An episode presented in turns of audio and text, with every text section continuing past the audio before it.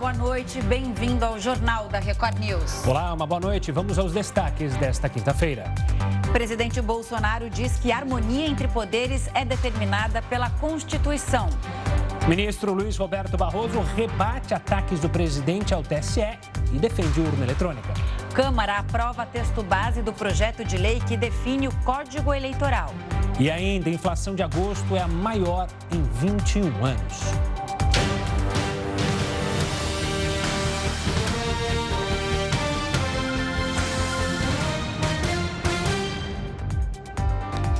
Presidente do Tribunal Superior Eleitoral rebateu hoje os ataques do presidente Jair Bolsonaro ao tribunal e também às urnas eletrônicas. O ministro Luiz Roberto Barroso discursou na abertura da sessão de hoje do TSE. Ele rebateu os pontos abordados pelo presidente Bolsonaro nos atos de 7 de setembro. A democracia tem lugar para conservadores, liberais e progressistas. O que nos une na diferença é o respeito à Constituição, aos valores comuns que compartilhamos e que estão nela inscritos. A democracia só não tem lugar para quem pretenda destruí-la. Luiz Roberto Barroso também reagiu à insistência do presidente nas acusações de fraude nas urnas eletrônicas. O sistema é certamente inseguro para quem acha que o único resultado possível é a própria vitória. Como já disse antes, para maus perdedores não há remédio na farmacologia jurídica. Contagem pública manual de votos é como abandonar o computador e regredir não à máquina de escrever, mas à caneta tinteiro. Seria um retorno ao tempo da fraude e da manipulação. O presidente da República repetiu incessantemente que teria havido fraude na eleição na qual ele se elegeu. Disse eu então à época que ele tinha o dever moral de apresentar as provas. Não apresentou. Vamos então a Brasília. Quem está hoje com a gente é o repórter Yuri Ascar. Yuri, boa noite para você. Uma sinalização muito importante do presidente Bolsonaro de trégua nessa crise institucional, né, Yuri? Exatamente, Camila. Boa noite para você, para o Gustavo, para todo mundo que acompanha a Record News. Coube ao presidente da República, Jair Bolsonaro, colocar a bola no chão neste jogo de futebol. A bola estava no ar, com muita bicuda para um lado e para o outro. E aí foi aquele momento agora de colocar a bola no chão e pensar, né, rearticular, acalmar o ambiente, deixar a poeira baixar e avançar nos pontos que o presidente considera mais necessários. A oposição mesmo entendeu como um recuo, uma derrota do presidente Jair Bolsonaro, a, a, a carta oficial do presidente, né, em que ele diz que não há nenhuma intenção de ataque aos, três, aos outros poderes da República, que isso está garantido na Constituição e diz que as declarações dele, principalmente as declarações na Avenida Paulista, no ato do 7 de setembro, teriam sido no calor do momento. Ao mesmo tempo que a oposição entende que foi uma derrota do presidente Jair Bolsonaro, que ele teria tentado esticar a corda, como o próprio presidente escreveu na nota oficial, e entenderam que ele esticou até onde deu, não conseguiu manter a corda esticada e ele teve que recuar. Mas para a base aliada, para o Palácio do Planalto, não é um recuo, é uma nova estratégia para conseguir retomar o diálogo com o Supremo Tribunal Federal onde tem duas questões relevantes. O presidente ainda precisa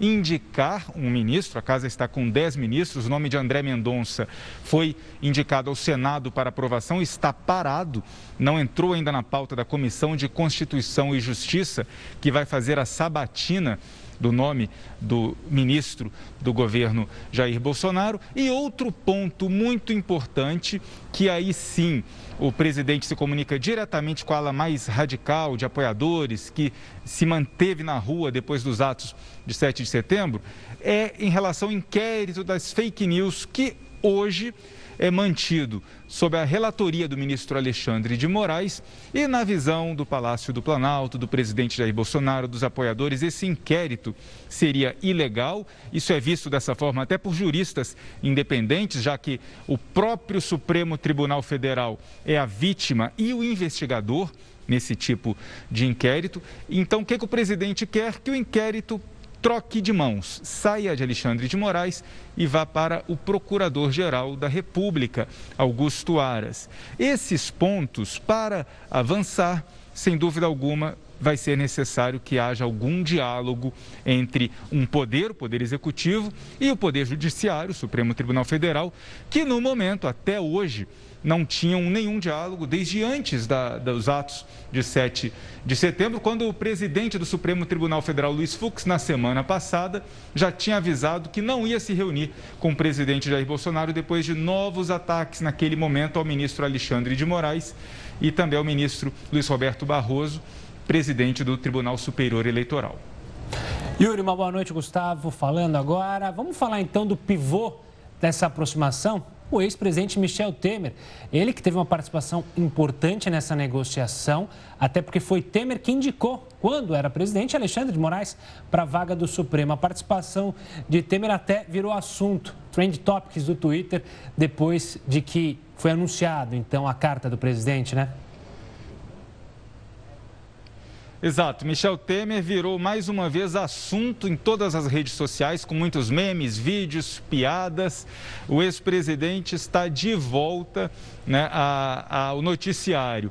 E além da participação dele, quem também participou pelo lado de dentro do governo foi o ministro da Casa Civil, Ciro Nogueira que também foi conversar com o ministro Gilmar Mendes, Supremo Tribunal Federal, e costurar essa conversa, esse acordo, essa reaproximação entre os dois poderes. E aí, Michel Temer foi fundamental para influenciar o presidente Jair Bolsonaro no tom da nota oficial escrita pelo presidente. Depois, alguns falaram, inclusive, que o texto teria sido escrito pelo ex-presidente Michel Temer, mas houve ali um texto escrito com a colaboração de mais pessoas, segundo disse o presidente Jair Bolsonaro em live.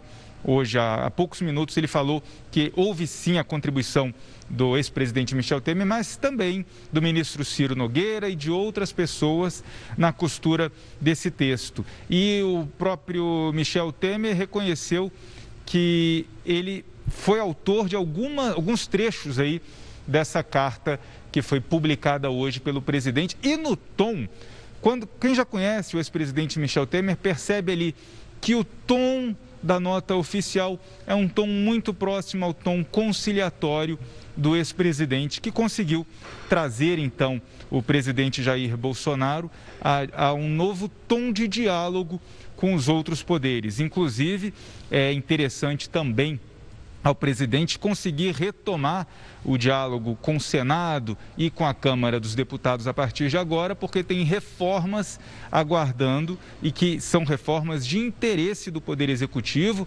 como o imposto de renda, que já é parte da reforma tributária, e a reforma administrativa, que já tramita na Câmara dos Deputados. Yuri, Centrão ganha aí uma força nessa negociação, né? Então a gente teve a atuação do ministro da Casa Civil, Ciro Nogueira, que entrou em contato com o Michel Temer, ex-presidente. Também tem um trânsito muito grande no Congresso Nacional. E aí, nessa negociação, houve até uma ligação do presidente Bolsonaro para Alexandre de Moraes. E tem uma informação também de que o presidente teria ligado para o presidente do Supremo Tribunal Federal, Luiz Fux, mas que o Fux não teria atendido essa ligação, né? Isso já foi confirmado, Yuri. Pois é, o, o, nosso repórter aqui de Brasília que cobre o judiciário, Clébio Cavagnoli, conseguiu apurar que realmente o presidente Jair Bolsonaro fez a ligação ao presidente do STF, Luiz Fux, mas essa ligação não foi atendida.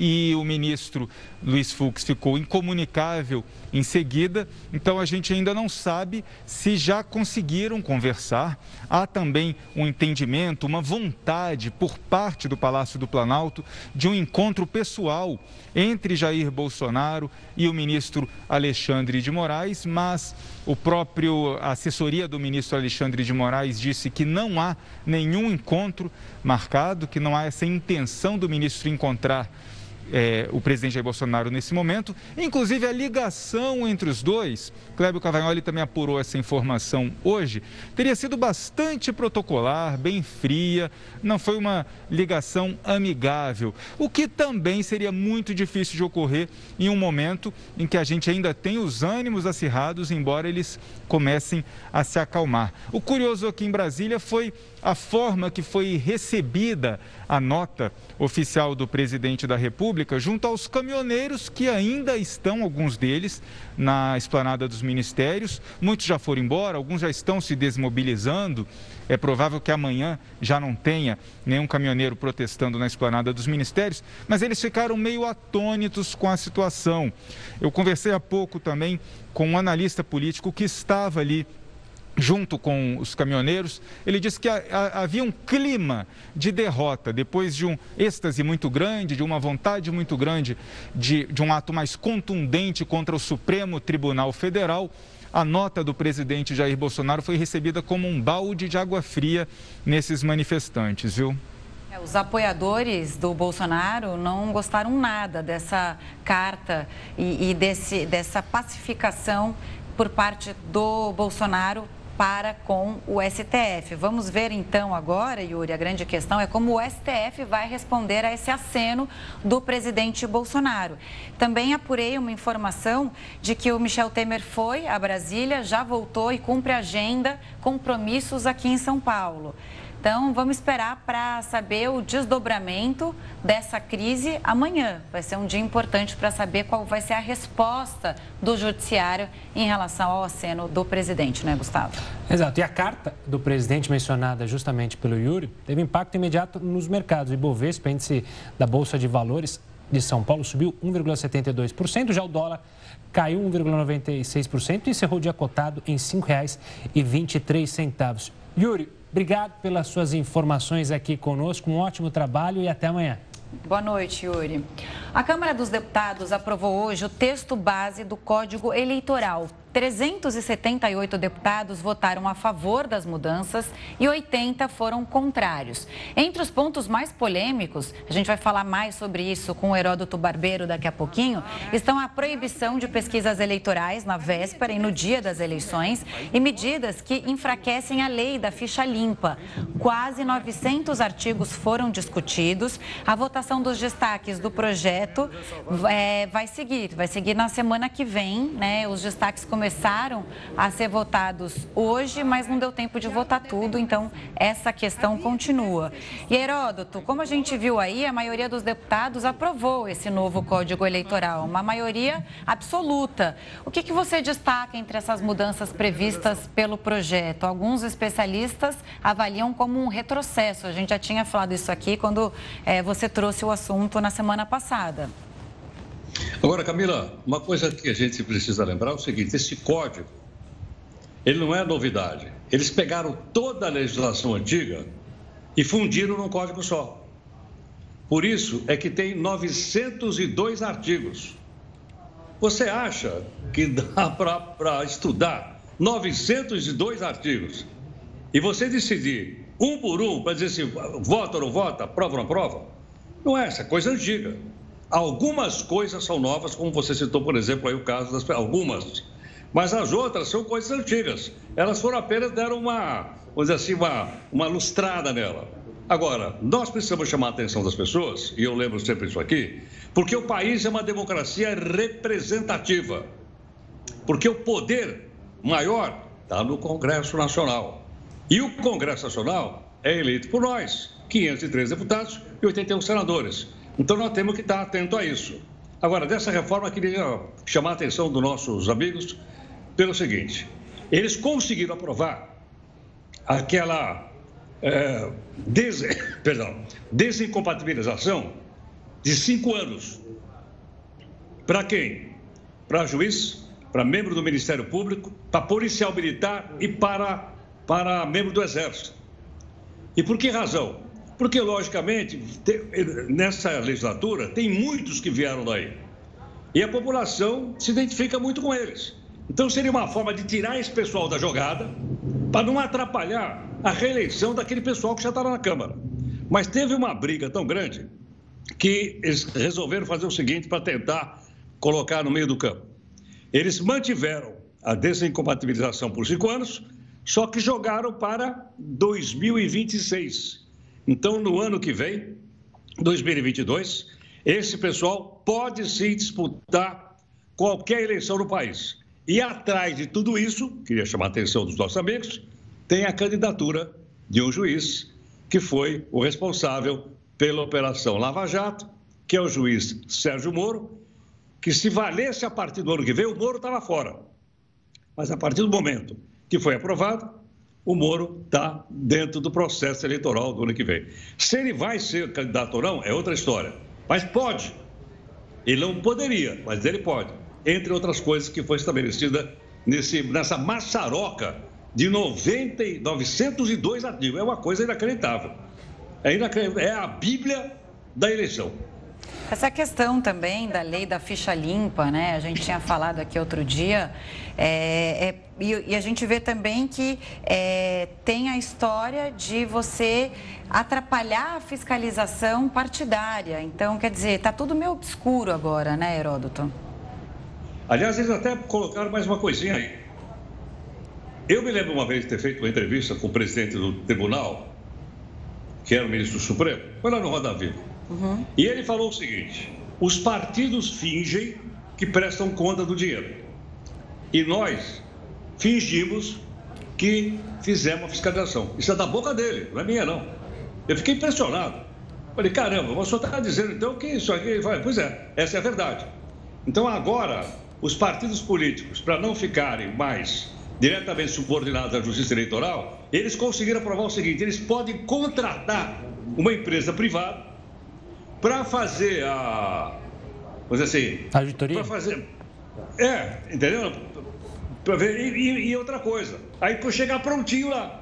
Bonitinho. Aí a justiça eleitoral só, pode, só precisa dizer o seguinte: aceito ou não aceito. Foi aprovado também. Pois é. Então isso diminui, viu? só para completar, claro. isso diminui o poder do, da justiça eleitoral, que é alvo, inclusive, dessa briga toda que a gente estava vendo agora o nosso companheiro de Brasília contar. Pois é, mas quem diria, hein, uma frase de vampeta na boca de um magistrado. Mas, é bom lembrar também que isso ainda agora vai para o Senado e a gente vê se o Senado vai alterar ou não. Eles têm que correr, porque é bom lembrar essas alterações só passam a valer nas eleições seguintes, se aprovadas até outubro. E tem Verdade. também a, a, discussão dos destaques, que isso é importante também, né? Eles podem mudar o sentido de algumas medidas dentro é, desse texto base que já foi aprovado. Então, vamos ver o que vai sair dessa discussão no final. Só um detalhezinho mais. Aprovado na Câmara, Gustavo lembrou, vai para o Senado, e depois vai à sanção ou ao veto do presidente da República. Imagine se ele vetar algumas coisas aí. Vai ter que voltar para o Congresso Nacional tentar derrubar o veto. Aí, Gustavo, não sei se vai ficar pronto para outubro ou não. É uma, é uma incógnita. Veremos. Heraldo, daqui a pouco a gente volta para se falar aqui no Jornal da Record News. E olha, a inflação de agosto é a maior em 21 anos. A gente vai te explicar o que está pesando no bolso. É daqui a pouco. O Jornal da Record News volta em instantes. O Jornal da Record News está de volta. Lembrando que você pode acompanhar a gente também pelo R7, pelo YouTube, pelo Facebook, Twitter e também no aplicativo da Record News. A inflação de agosto foi a maior para o mês em 21 anos. O índice foi puxado para cima pelo preço dos combustíveis e também por alimentos e tarifas de energia.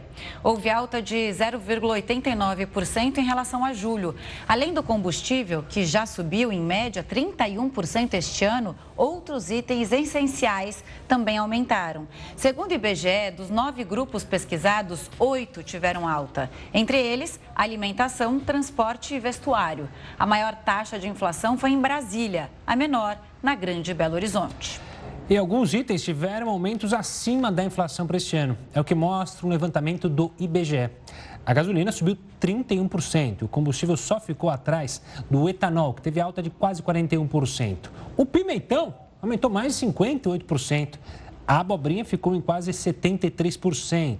E mesmo com o preço elevado, o campeão de aumento foi, vejam só quem? O pepino.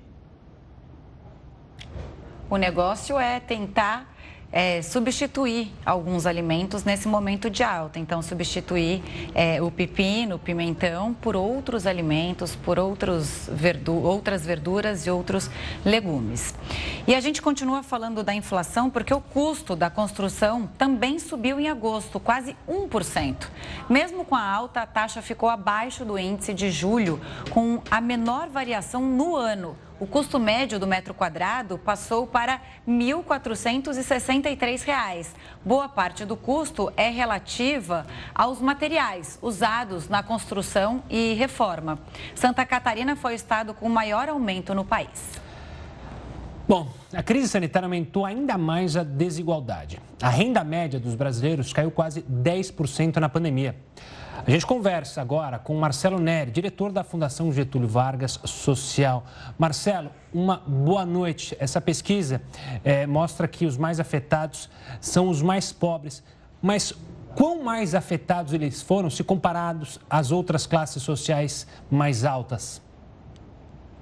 É, boa, boa, boa noite a todos, boa noite Gustavo, Camila. Boa noite. Quer dizer, basicamente a renda média do trabalho, incluindo informais, desempregados, inativos, um resumo da ópera no mercado de trabalho caiu 9,5% desde o começo da pandemia. A metade mais pobre perdeu 21,5%, que é mais ou menos três vezes mais do que a perda dos 10% mais ricos. Então, é... e quando você analisa os componentes, você vê que o desemprego foi um carro-chefe, principalmente para a redução de renda dos pobres, um pouco de desalento de pessoas que se saíram do mercado de trabalho, ambos causando uma perda de ocupação, é... e, e, por outro lado, a inflação que vocês estavam falando é, contribuiu para a renda, queda de renda média, tanto da, é, da, da média dos brasileiros como da metade mais pobre chega a esse número, né, de queda de 10% na renda do brasileiro, de 20% dos mais pobres? O que está ali na, nesse balanço para se chegar a esse resultado de renda consumida?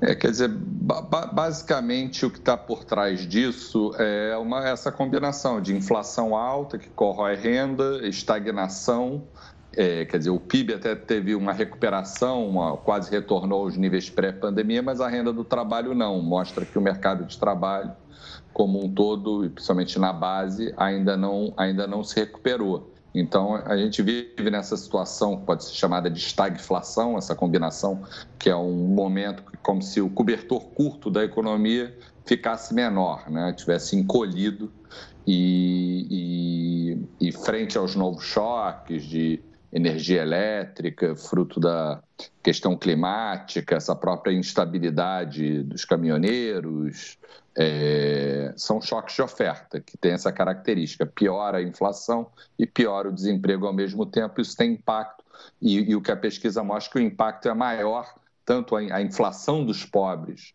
tem sido três pontos percentuais acima da inflação das classes de renda mais alta, como o desemprego dos pobres subiu muito mais. Se o cobertor estava curto antes, agora é o cobertor, com todos esses fatores que você mesmo citou, ele não vai cobrir metade do corpo, né? Se a gente pensar numa inflação que tende a subir até o final do ano. É, exatamente. Gente, nessa pesquisa, a gente avaliou a pobreza e a gente vê que a taxa de pobreza ela está maior do que estava no começo da pandemia, apesar de termos o, o, o, auxílio emergencial, a volta do auxílio emergencial, é verdade que numa redução, uma versão reduzida, mas ainda maior que a do Bolsa Família. Então, apesar disso, a pobreza está mais alta. Agora, se esse auxílio é, termina em algum momento, ele vai ser mudado, é, a gente tem uma situação de pobreza especialmente forte. Marcelo, você é, fez a comparação dos mais pobres com os mais ricos. Eu queria analisar, é, na pesquisa que você analisasse para a gente, a comparação justamente entre as regiões. Houve uma redução de renda maior em determinadas regiões e também na comparação homens e mulheres.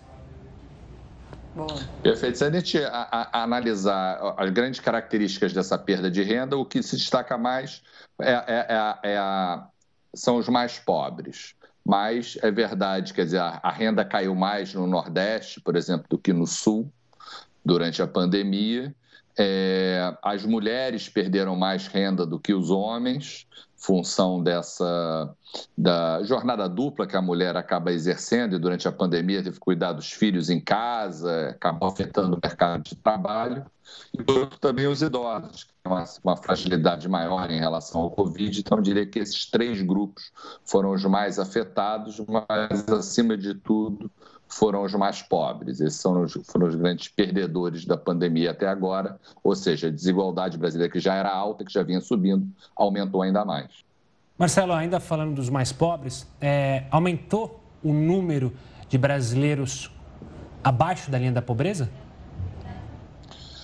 Aumentou depois de uma queda espetacular no ano passado, com auxílio emergencial. A, a, a, o nível de pobreza era 11%, ela cai para menos de 5% é, no auge do auxílio emergencial, mas de, de setembro de 2020 até março, quando o auxílio foi reduzido e depois suspenso, a, taxa de pobreza foi multiplicada por 3, saímos de 10 milhões no melhor ponto da série, para quase 35 milhões. E agora cerca de 28 milhões de pessoas que têm uma renda média familiar total abaixo de um salário mínimo, mais ou menos, da família pobre. Marcelo, para terminar a entrevista com uma luz aí no fim do túnel, como a gente vai conseguir equilibrar essa desigualdade que está crescendo muito, principalmente quando a gente fala em pobreza, né? Vai ser com emprego, geração de emprego, vai ser com programa social mesmo. É, é importante para essa linha tênue, né? Entre quando a pessoa passa da linha da pobreza para voltar a colocar comida na mesa. Qual, qual é a explicação e o que, que a gente pode esperar em termos de recuperação? Eu acho que é uma combinação dessas duas coisas. Eu acho que um programa social mais robusto é importante, a gente tem uma restrição fiscal, mas não é tão caro assim, mas a verdadeira emancipação da pobreza, a saída se dá com a retomada da economia, com a geração de postos de trabalho, não só empregos. É, então a gente precisa de uma economia forte, inflação controlada e com programas sociais bem é, voltados para os mais pobres. Eu acho que essa é a, esse é o desafio. Marcelo Neri, obrigado pela participação mais uma vez aqui conosco no Jornal da Record News. Um forte abraço e até uma próxima.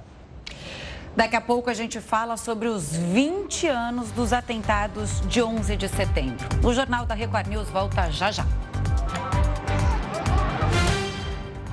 O Jornal da Record News está de volta para falar sobre a falta de vacina da AstraZeneca para aplicação da segunda dose aqui em São Paulo. Na maioria dos postos, o estoque está zerado. São quase 500 postos aqui na capital, ou seja, 90%. Todos os postos das zonas norte, oeste e central estão desabastecidos. Em vários lugares também faltam vacinas da Pfizer para, aplicação da segunda dose. O Ministério da Saúde afirma que as alterações do Programa Nacional de Imunizações acarretam na falta de doses para completar o esquema vacinal. E duas doses, né? É super importante tomar, é o que a gente bate aqui sempre. Pelo lado da Fiocruz, a Fiocruz disse hoje que recebeu insumos e que vai produzir e vai conseguir entregar mais um lote de AstraZeneca na semana que vem. Agora a gente vai ver como está a situação da pandemia no Brasil. Segundo o CONAS, o país chegou à marca de 20 milhões 899 mil 933 casos. No total, o Brasil registra 583 mil 800 Vou corrigir aqui: 585.174 mortes. E nas últimas 24 horas, 753 pessoas morreram. Vamos ver agora como é que está o andamento da vacinação no país. Para isso, a gente tem a ajuda do nosso telão.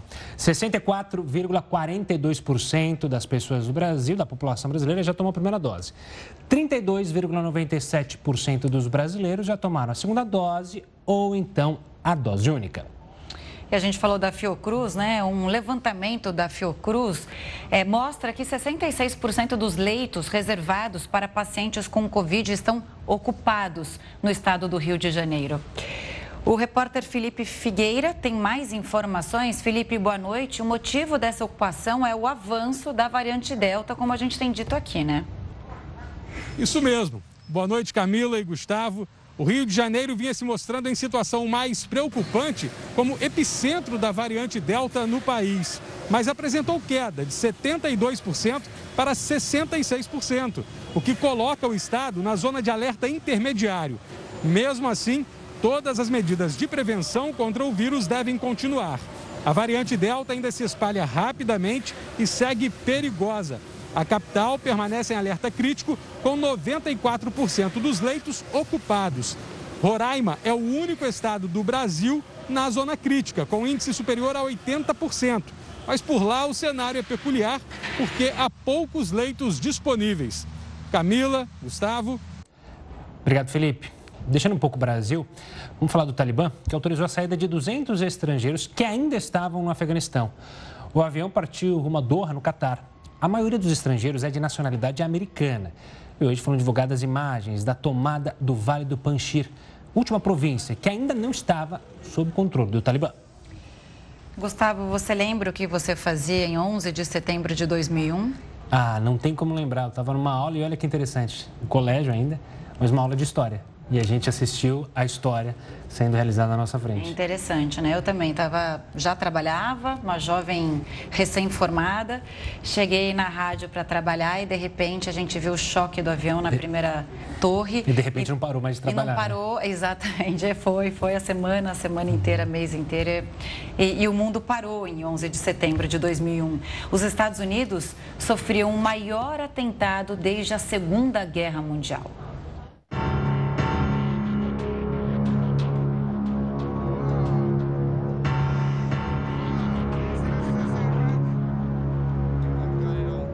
Controle da Península Arábica e do petróleo da região sempre foram alvos dos Estados Unidos, desde o fim dos anos 70. A intenção era garantir que a fonte de energia não caísse nas mãos de um único poder. Nesse contexto, estava o Irã e o Iraque. Nessa mesma época, o governo do Irã era uma monarquia autocrática, ou seja, o poder era de um único governante.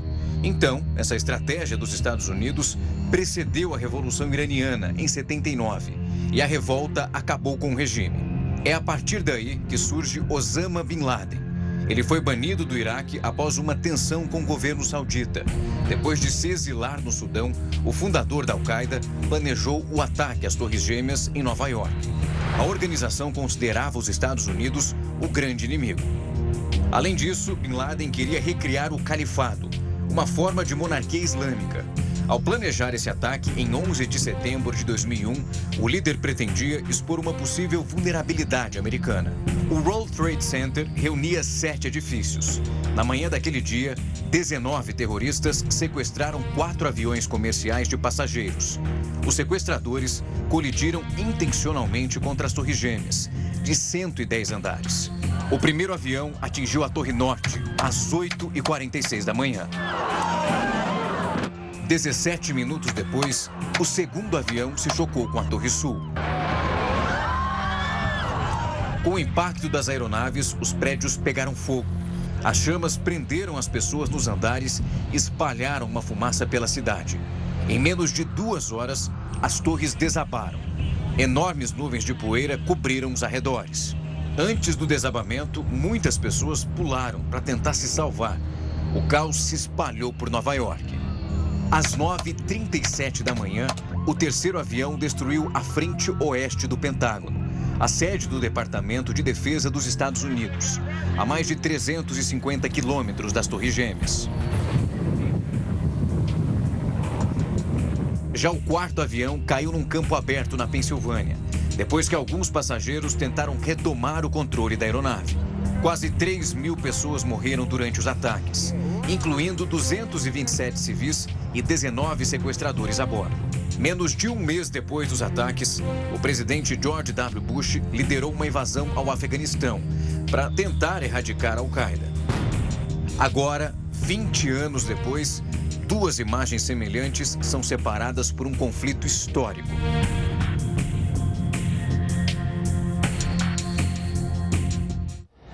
Para falar mais sobre os atentados de 11 de setembro, a gente conversa agora com o cientista político André Leste. Boa noite, André. Obrigado pela participação aqui conosco.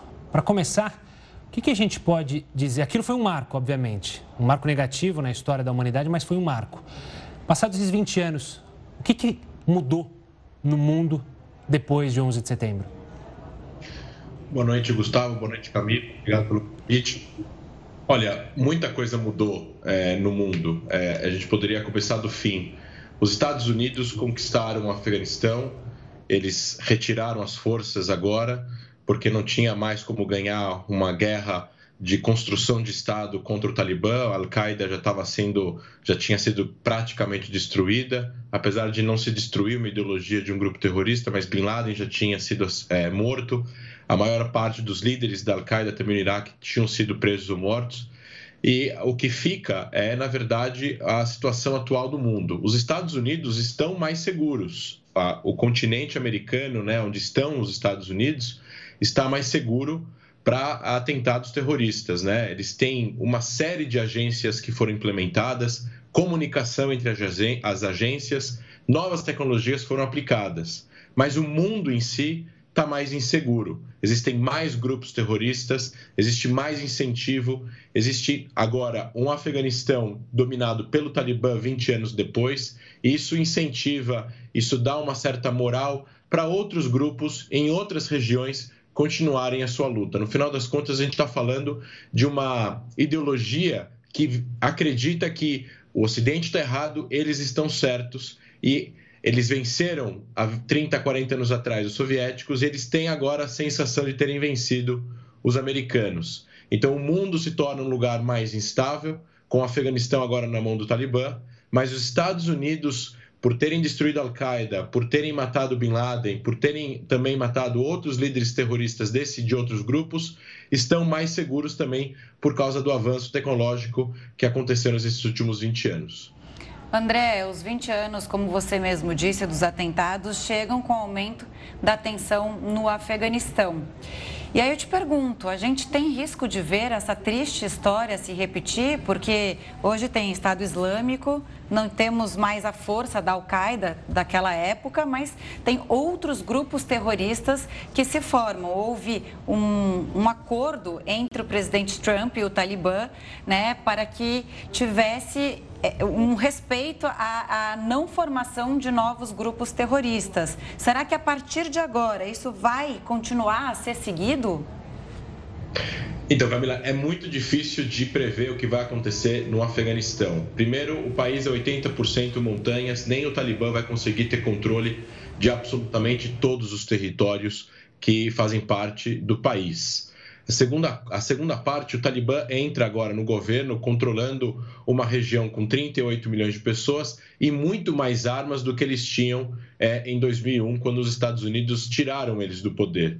E a terceira coisa é que não, não é necessário ter muito recurso e muito dinheiro para efetuar um atentado terrorista atentados terroristas suicidas que ocorreram é, na Europa, em Israel, em outros locais do mundo, custaram poucas, poucos milhares de dólares. Esse atentado, especificamente de 11 de setembro, custou 500 mil dólares, todo o planejamento, desde 98 até a execução em 2001. Isso não é muito dinheiro se existem doações, por exemplo, de governos é, por exemplo, governos do Irã ou outros governos, por exemplo, agora o próprio governo do Talibã controlando recursos, isso não seria muito dinheiro para efetuar um atentado. A questão agora é a capacidade, a motivação e, e eventualmente, até conseguir é, é, penetrar em algum país e conseguir efetuar um atentado como esse.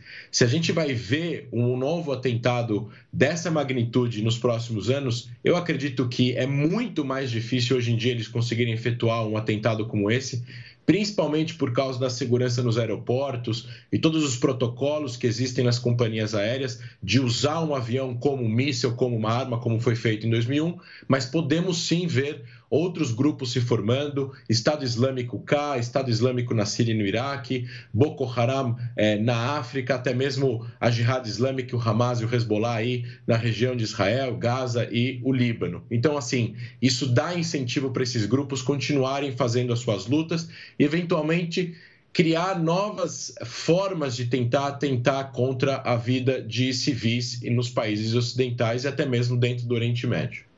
André, olhando um pouco para os Estados Unidos, é, logo que houve o atentado, o presidente à época, George Bush, pregou um discurso de união. Passado esses 20 anos, você acredita que de fato houve união ou justamente o Estado, o, perdão, Osama Bin Laden conseguiu criar uma divisão na sociedade americana que se perdurou sobre esses 20 anos e que atinge talvez o seu ápice nesse momento? Olha, eu acho que são vários fatores, né? Primeiramente, a primeira, a primeiros, eh, os primeiros anos depois do atentado houve uma união dos americanos. Os americanos têm uma característica de união quando eles são atacados de, de fora. No caso, isso é uma característica dos Estados Unidos. Existe uma é, identificação nacional muito forte, uma, uma, uma auto-identificação é, pelo país, por ser americano, muito forte nos Estados Unidos. O que acaba tirando um pouco essa divisão e cria uma certa polarização foi a guerra do Iraque em 2003. Com, com, o qual os Estados Unidos vieram com todo o discurso de que Saddam Hussein estava envolvido no 11 de setembro e tinha armas de destruição em massa. E as duas é, essas duas acusações se tornaram é, falsas depois da guerra do Iraque. Então, eles perderam um pouco de confiança, isso originou uma divisão na sociedade americana. Obama foi eleito também, não só por causa disso, por causa dessa guerra no Iraque que foi mal vendida para o público americano. Eu acredito que o povo americano está unido no, na luta contra o terrorismo, ninguém nega que a luta contra o terrorismo ela precisava ser feita. Osama Bin Laden foi morto, ele perdeu a guerra. As pessoas da Al-Qaeda perderam o controle de territórios, de cavernas, de estrutura que eles tinham para poder lutar a guerra santa que eles estavam lutando. Agora, ao mesmo tempo, o Oriente Médio ficou mais dividido. Mas ele ficou mais dividido entre dois lados muito claros o lado que é contra o terrorismo e a favor do diálogo e, da, e, do, e, de progredir o Oriente Médio para um lugar estável e pacífico, onde temos, temos aqui os países como o Egito, a Jordânia, Israel, Emirados Árabes, eventualmente aqui monarquias ainda totalitárias como Oman, Arábia Saudita e outros países, e temos aqui atores como, por exemplo, o Talibã, o Irã, o Hezbollah e outros grupos como Hamas, Jihad Islâmica, que comemoram, por exemplo, os atentados como, como aconteceram em 2001 e a saída americana. Essa divisão ela já ocorreu, só que é uma divisão mais clara, que vai ser mais claro agora para as pessoas quem elas querem apoiar. E os países vão poder decidir estrategicamente aonde eles vão estar nessa equação, que provavelmente a maior parte dos países democráticos, Europa e América, vai estar do lado dos países moderados nesse caso. André Leste, cientista político, muito obrigada pela participação aqui no Jornal da Record News. Uma boa noite a você. E no sábado, você acompanha uma cobertura especial da Record News sobre os 20 anos do atentado de 11 de setembro. A gente conta com a sua audiência. E daqui a pouco a gente fala da conferência que reúne os presidentes do Brasil, Rússia, Índia, China e África do Sul. O Jornal da Record News volta já. Jornal da Record News está de volta e após críticas à Coronavac, o presidente Jair Bolsonaro elogiou a parceria com a China para a produção de vacinas. Isso foi durante uma fala na cúpula do BRICS, conferência que reúne os mandatários do Brasil, Rússia, Índia, China e África do Sul. Heródoto Barbeiro está de volta aqui. O que a participação na cúpula representa para a economia do Brasil? Olha, Camila, para a economia do Brasil representa o seguinte: nesse grupo que você acabou de citar agora, tem pelo menos três parceiros extremamente importantes para o Brasil. Um é a China, que é o maior comprador do Brasil hoje, o nosso maior parceiro comercial. Outro é a Índia, com a qual o Brasil vem se aproximando uh, já pelo menos há uns dois ou três anos. E por esse motivo, então, tem uma importância muito grande. Agora, essa reunião dos BRICS, ela tem duas fases. Uma essa fase onde falam os presidentes. os presidentes dos cinco países falaram. Aí está o Putin, que é o representante, presidente da Rússia, como todo mundo sabe. Todos eles falam. É uma parte mais do show, né, em que os presidentes falam tudo mais. A parte mais importante é uma parte que normalmente não é divulgada, que é aquela que vai reunir os ministros das relações exteriores desses cinco países, os ministros da economia desses cinco países. Então, é, essa é a grande importância, porque aí se discute. Esse aí é o primeiro-ministro da Índia, Modi, primeiro-ministro da Índia, faz parte também desse grupo dos cinco. Mas é importante lembrar o seguinte: se eu pegar esses cinco países, eles, esses cinco, eles têm 42% da população mundial. Olha a importância deles. Outra coisa, eles ocupam 26% da área do planeta Terra.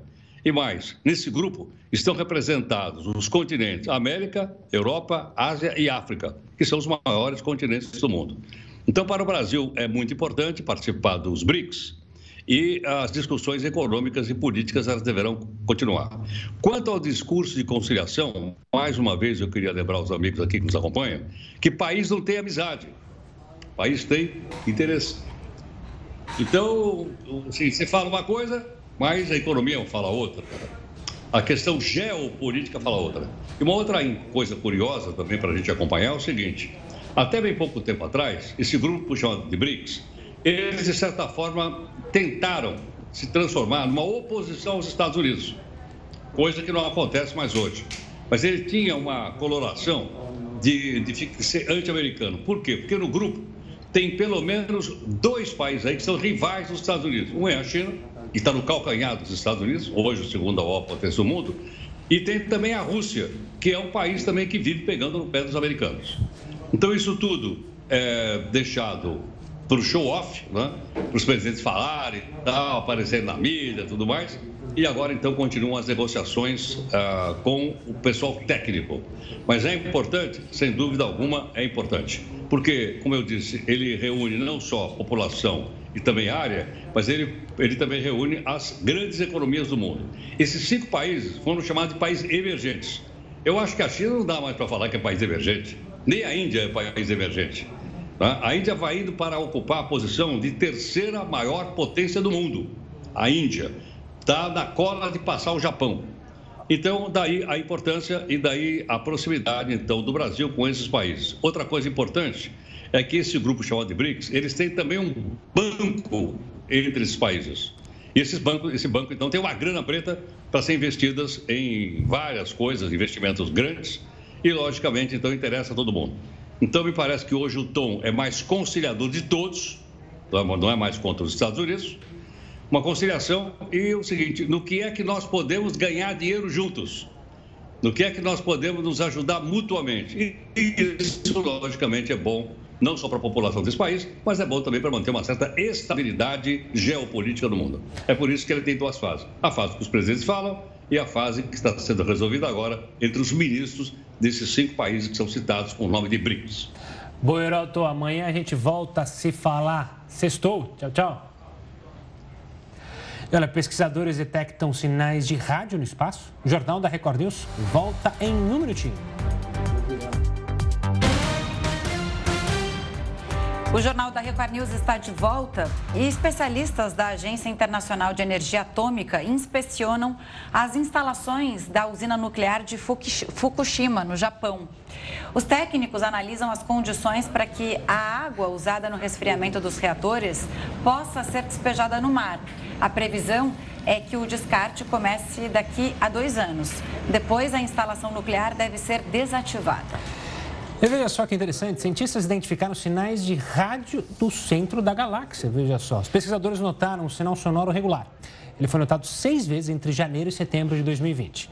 Um telescópio australiano detectou os sinais. Estudos foram realizados entre novembro do ano passado e fevereiro deste ano, mas os sinais não foram ouvidos novamente. Seria alguém tentando fazer contato com os terráqueos? Ah, espero que não. Eu prefiro ficar quietinho aqui. O Jornal da Record News fica por aqui. Obrigada pela audiência. Continue agora com o News das 10, com a nossa maravilhosa Manuela Caiado. Uma ótima noite e até amanhã.